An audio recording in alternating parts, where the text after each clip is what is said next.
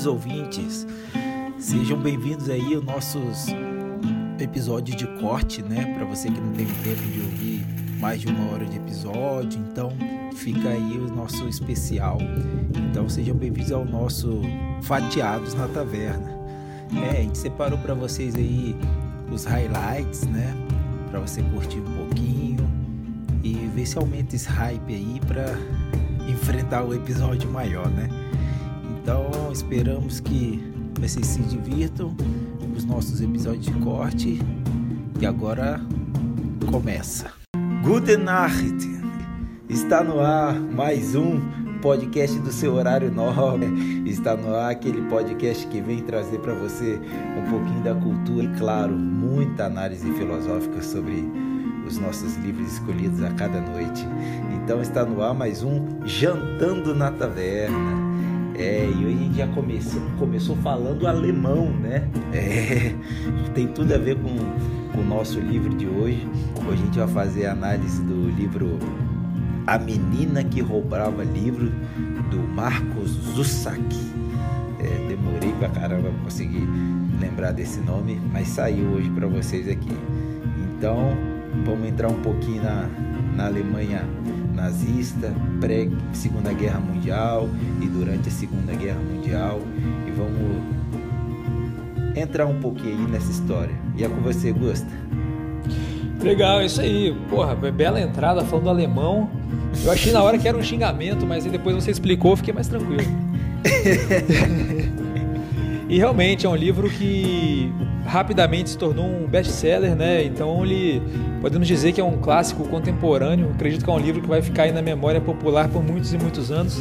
E não podia faltar aqui, aqui no, no podcast, né? Então, sem, sem mais delongas, vou chamar aí para você fazer para a gente o resumão, Augusto.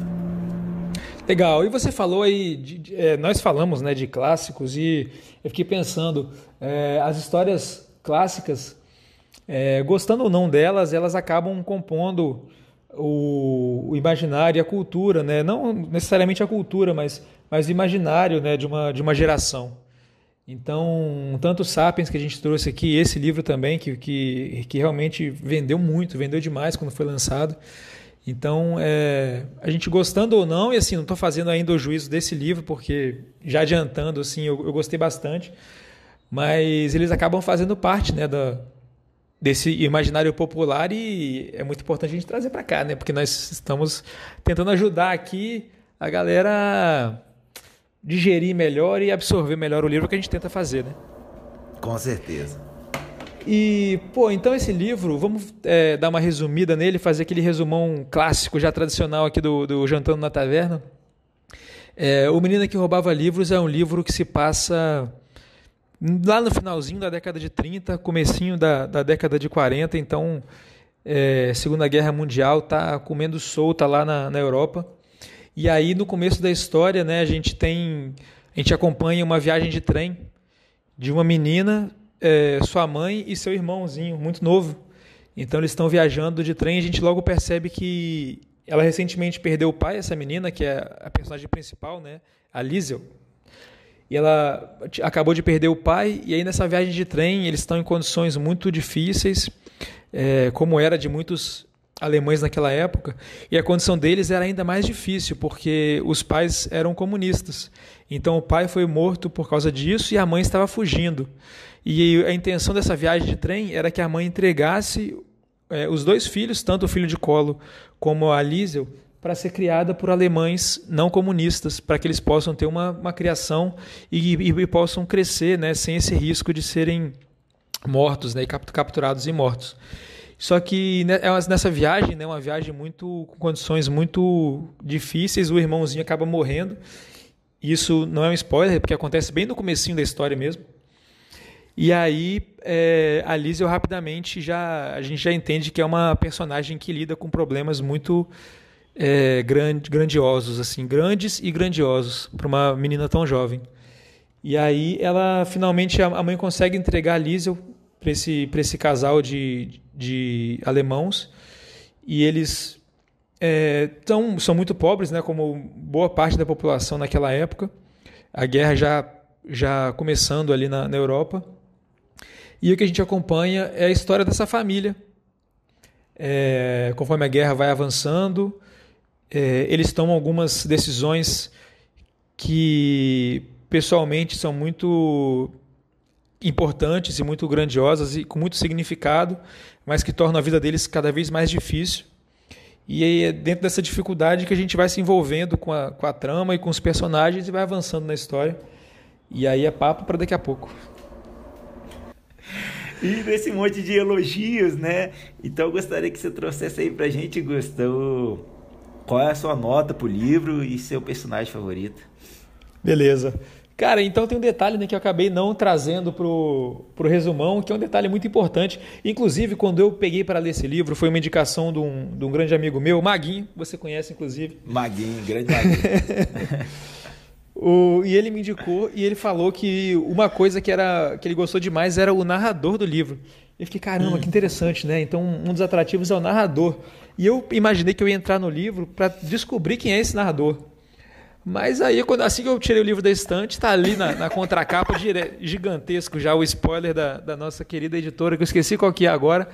Uma frase bastante chamativa. Para vender, vale muito a pena, né? Porque eles botavam assim: quando a, mar, é, quando a morte conta uma história, você deve parar para escutar.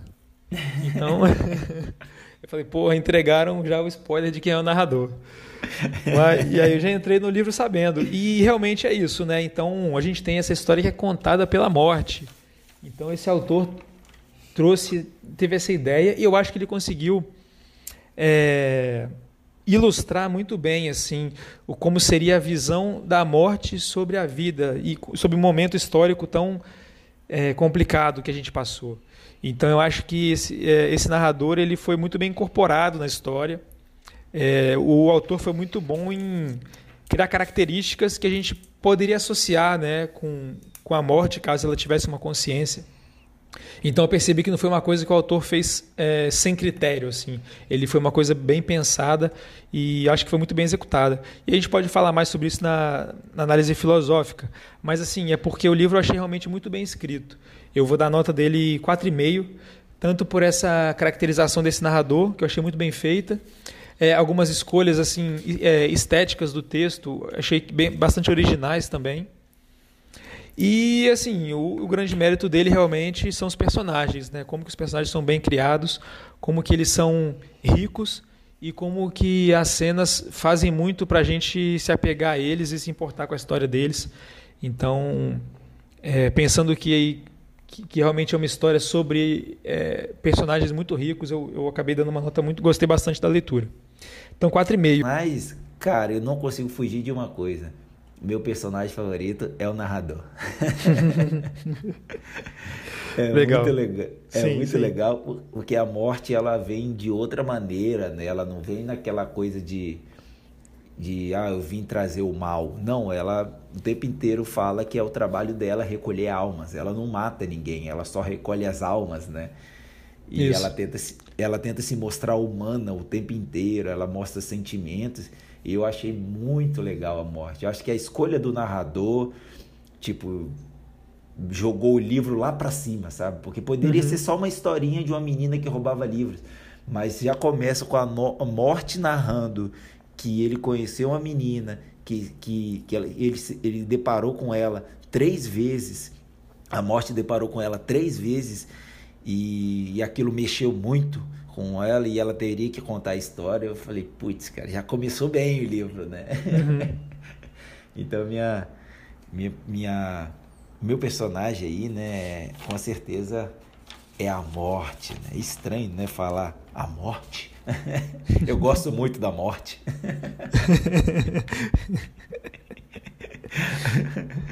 Mas é, o, é muito interessante porque uma das coisas que a gente pensa, né, um dos nossos sofrimentos é, é pensar na morte, né? Tipo, muitas pessoas se apegam à morte, a, a algo depois da morte, né, para não não sofrer com a morte. Outros pensam, já que a morte é inevitável, eu vou aproveitar o máximo da vida. E como já diria Arthur Schopenhauer, o ser humano é um ser de sofrimento, né? E nada melhor que citar um filósofo para chamar as nossas análises filosóficas.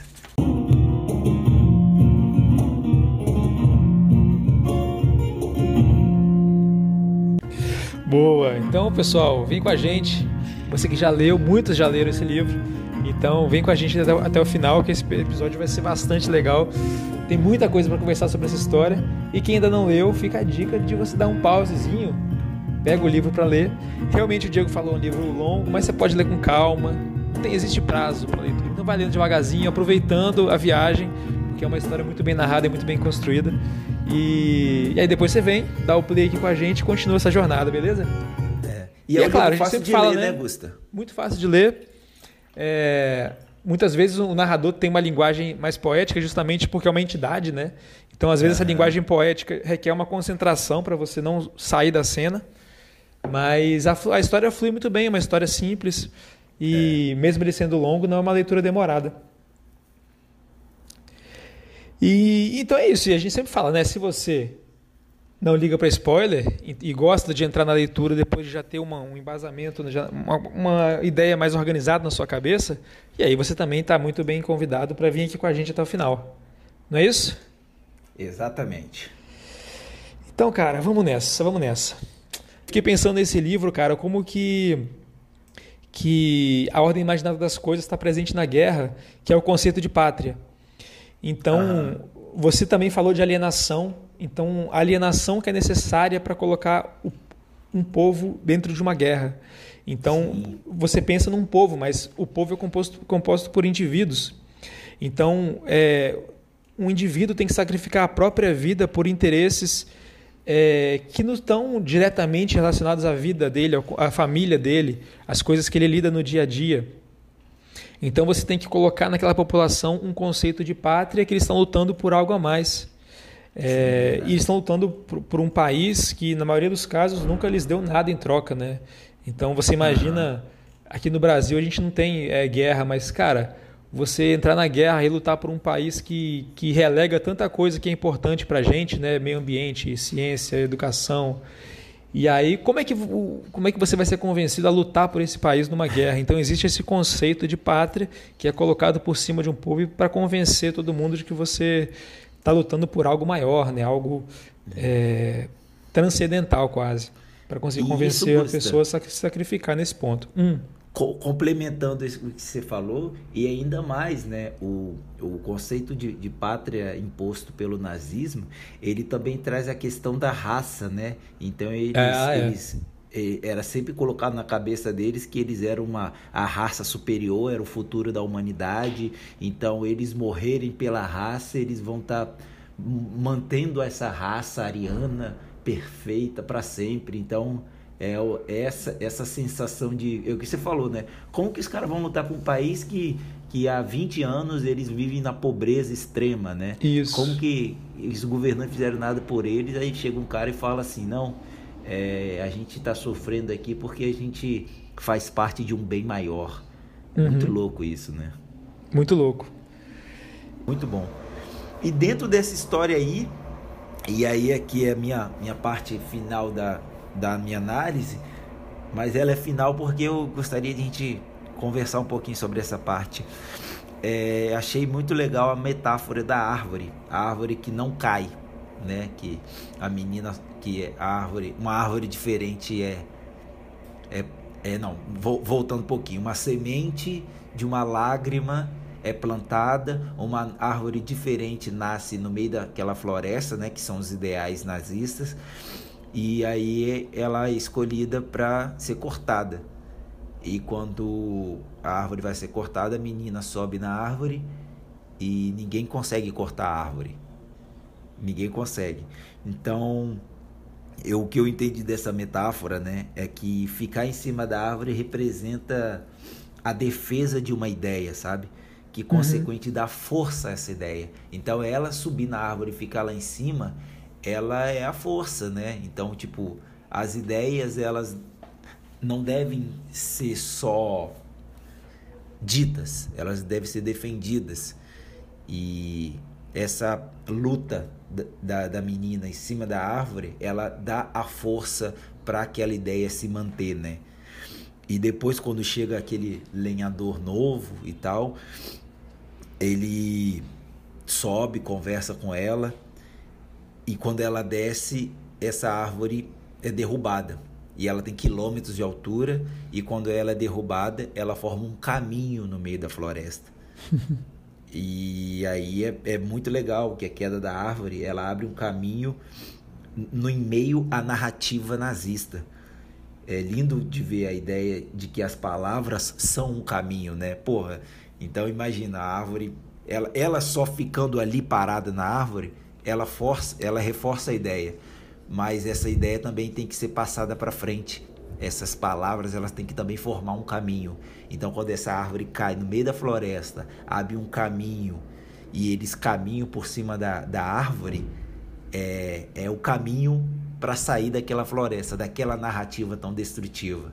Então, para mim, isso foi muito impactante. Foi um momento de, de eu me emocionar lendo o livro. Eu falei, cara, que lindo, né? Queria saber o que, que você achou, cara, de, dessa cena da, da árvore, dela em cima da árvore, da queda da árvore. Porra, achei essa, essa sua leitura aí perfeita, nada acrescentar. Assim, é, eu, eu até me, me arrependi agora de não ter dado tanta atenção a essa história.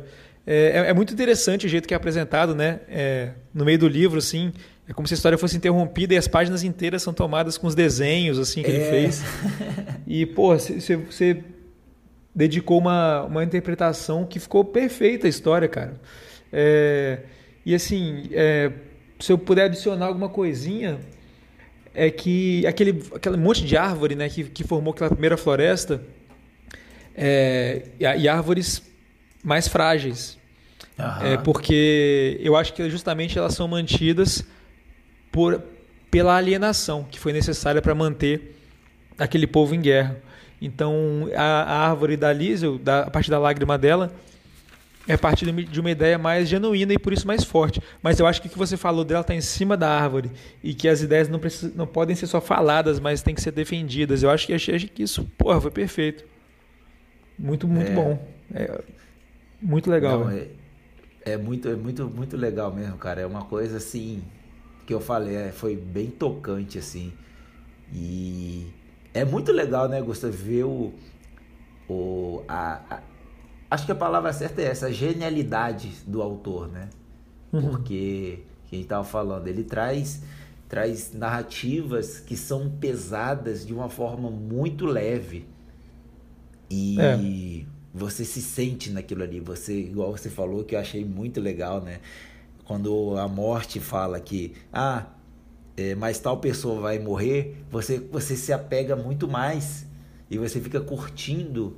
E vem muito dessa questão, né? Tipo assim, o que eu vou fazer para minha vida, né? Vou esperar a morte, sofrer com ela, ou vou curtir os momentos de vida, né? E não de morte. Isso é, é são acho que a gente conseguiu filosofar bastante com isso. E, cara, é, o que aconteceu ali é muito louco, né? Imagina você viver.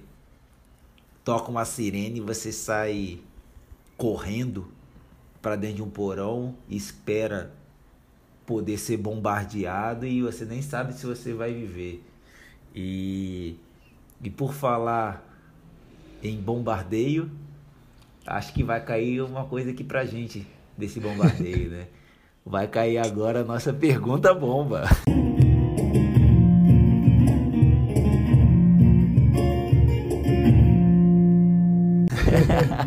Esse gancho foi relativamente fácil de fazer, né? Foi fácil. Para esse livro, o livro ajudou. então vamos, vamos nessa aí, cara. Quer, quer começar perguntando? Quer começar respondendo? Eu posso começar, cara. Eu, ó, eu vou, vou, vou confessar uma coisa aqui pros nossos ouvintes. Cara, eu. A parte que eu mais gosto dos nossos episódios é a pergunta bomba. Às vezes eu fico aqui, fico ansioso para acabar na área filosófica para ir para pergunta bomba. Sério? É porque no livro, né, a gente já leu, releu, discute uhum. e, e, tipo, claro, a gente sempre traz coisas novas, a gente se impressiona um com o outro, mas a pergunta bomba é meio a cereja do bolo, sabe? É. então a minha pergunta bomba, ela é quase filosófica, vamos dizer assim, hum. né? Então, É, e eu é, acho que a gente já trouxe vários spoilers dessa pergunta, né? E eu já trouxe um dele. Então eu queria saber de você, Gustavo, você que tem a, a sua fé, sua crença e tudo mais, eu que não tenho e tudo mais. Eu queria saber como é para você, o que, como você pensa na morte, como você e como você lida com ela, né? Não lidar tipo assim, pensa, planejando como vai morrer, mas o que fazer, o que fazer até o, o derradeiro momento e ou se você não se preocupa também, tipo não, a morte é só uma passagem, eu vou viver mais um monte de coisa ainda. Queria saber a sua opinião. Mas é isso, já falei demais já. Agora é sua vez de perguntar para eu falar mais ainda. então vai lá, cara. Agora é sua vez então de responder. É, eu é, uma das coisas que eu trouxe aqui para para essa para minha parte da análise, da análise filosófica foi a questão da, do quanto que precisa para a gente sacrificar a nossa vida pela pátria, nesse caso de uma guerra. E uma coisa assim que, que eu nunca me perguntei e que eu não sei como é que eu responderia. Então vou jogar para você para ver se você me ajuda. se você me dá algumas ideias de como responder. É, se você já parou para pensar se existe algo que lhe faria sacrificar a própria vida. E o que seria isso? Vixe. Difícil, difícil. No, rapaz. E é... agora, hein? Nossa, é complexo. Quem sabe faz ao vivo. Então é isso aí, pessoal. Esse foi mais um Fatiados na Taverna, nosso episódio de cortes, só com o supra-sumo do episódio lançado na semana anterior. E se você se interessou, ficou curioso para saber mais do episódio, você tem o um episódio completo na nossa linha lá no agregador de podcasts, que você pode escutar onde você quiser, no Anchor, no Spotify e em tantos outros aí disponíveis. E ficamos por aqui então até semana que vem com o episódio completo. Um abraço para todo mundo, valeu!